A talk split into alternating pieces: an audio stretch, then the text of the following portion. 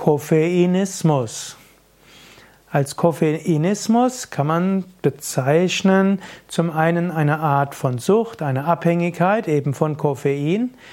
Als Koffeinismus, kann man auch unsere moderne Gesellschaft bezeichnen, die letztlich nur dadurch funktioniert, dass alle Menschen Koffeingetränke zu sich nehmen. Koffein ist eine psychoaktive Substanz, die dem Menschen hilft, wach zu werden und die auch der Konzentration zuträglich ist. Zu viel Koffein macht natürlich auch nervös und unruhig und Menschen, die jeden Tag ein Koffeingetränk zu sich nehmen, werden müde werden, zum Teil depressiv werden, zum Teil antriebslos werden, wenn sie dann eins, zwei Tage ohne Koffein leben. Auf gewisse Weise macht Koffein abhängig. Das heißt, wenn man keine Koffeingetränke mehr zu sich nimmt, dann kommen eben Kopfweh und Müdigkeit und auch ein depressiver Gemütszustand. Deshalb kann man Koffeinismus bezeichnen als eine Form der Abhängigkeit. Natürlich gilt auch, Koffein ist vielleicht die einzige ja, psychoaktive Substanz, die nicht ungesund zu sein scheint.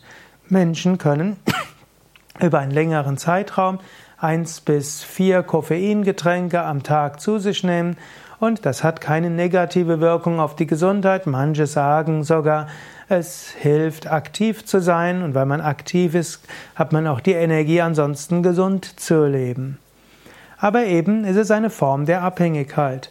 Und man kann selbst überlegen, will ich das wirklich haben? Natürlich auf einer anderen Ebene, Koffeinismus ist jetzt keine Sucht im Sinne von, die behandlungsbedürftig ist. Im Unterschied zu anderen Süchten ist es nicht so, dass die Dosis immer weiter erhöht werden muss. Es ist auch nicht so, dass man den ganzen Tag an Koffein denkt und sich freut, das nächste Koffeingetränk zu sich zu nehmen. Und angenommen, du würdest zwei, drei Tage kein Koffein zu dir nehmen, dann wäre auch die Abhängigkeit vorbei.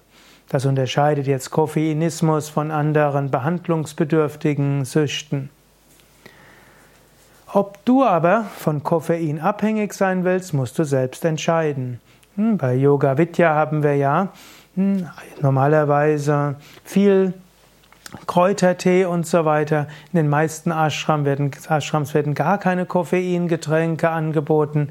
Manche nehmen sich dann Guaranya-Pulver oder Koffeintabletten mit oder Guaranya-Riegel. Guaranya ist ja auch eine Form von Koffeinquelle. Andere gehen dann irgendwo in Kaffee, um Kaffee zu essen oder zu trinken. Bei Yoga Vidya Bad Meinberg haben wir inzwischen auch grünen Tee, den man nehmen kann als relativ gesunde Koffeinquelle. Oder wir haben das Kaffee Maya, wo man sich auch einen Kaffee ziehen kann. Aber manche finden das auch gut, zu lernen, ohne Koffein zu leben. Warum sollte man Koffeingetränk brauchen, um morgens aufzuwachen? Manche sagen auch, Koffeinismus ist auch eine Definition für unser modernes Zeitalter. Manche sagen, dass das industrielle Zeitalter nur ermöglicht wurde, dadurch, dass Koffeingetränke die breite Masse erreicht haben.